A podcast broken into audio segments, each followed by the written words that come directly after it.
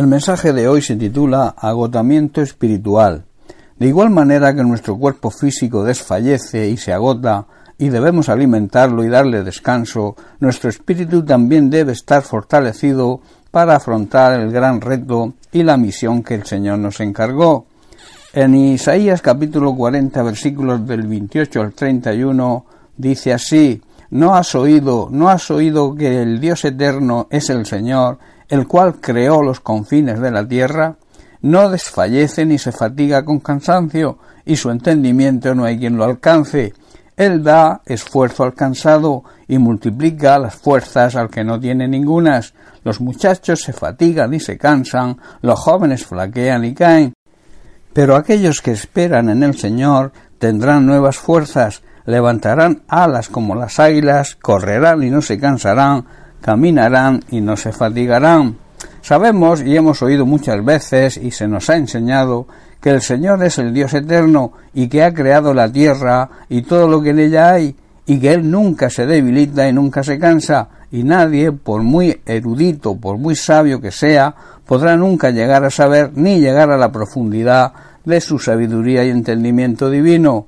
Dios da poder a los indefensos y da fortaleza a los débiles.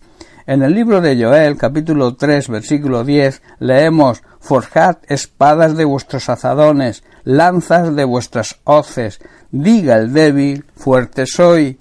Y Pablo en segunda de Corintios capítulo 12 versículo 10 nos dice lo siguiente, por lo cual, por amor a Cristo, me gozo en las debilidades, en afrentas, en necesidades, en persecuciones, en angustias, porque cuando soy débil, entonces soy fuerte.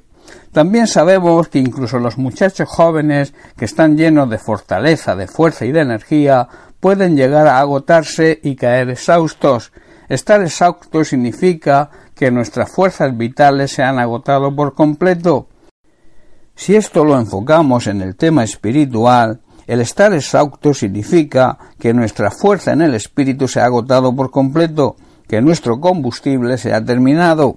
Isaías nos enseña que hay una ley espiritual que dice que aquellos que creen y confían plenamente en el Señor encontrarán las fuerzas necesarias para volar por encima de las dificultades, de la misma manera que las águilas vuelan por encima de las montañas.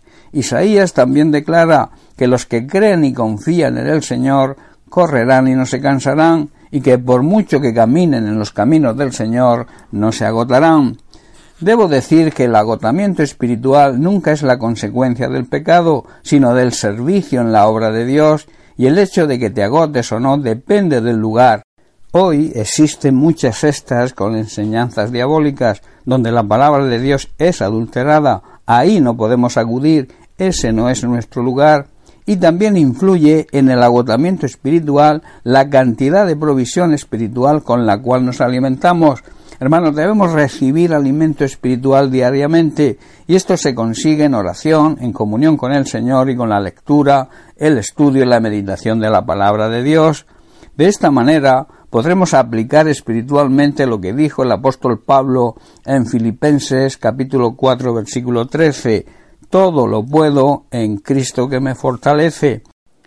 A todo le puedo hacer frente, está diciendo Pablo, porque Cristo me da las fuerzas necesarias para hacerlo.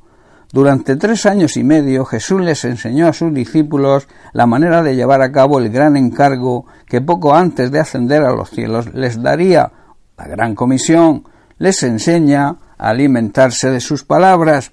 Cuando Jesús después de resucitar le encarga a Pedro y por ampliación a todos sus discípulos también la misión de alimentar a sus ovejas, no le da nada para alimentarlas, el único alimento que le dejaba era sus enseñanzas, sus palabras y sus mandamientos.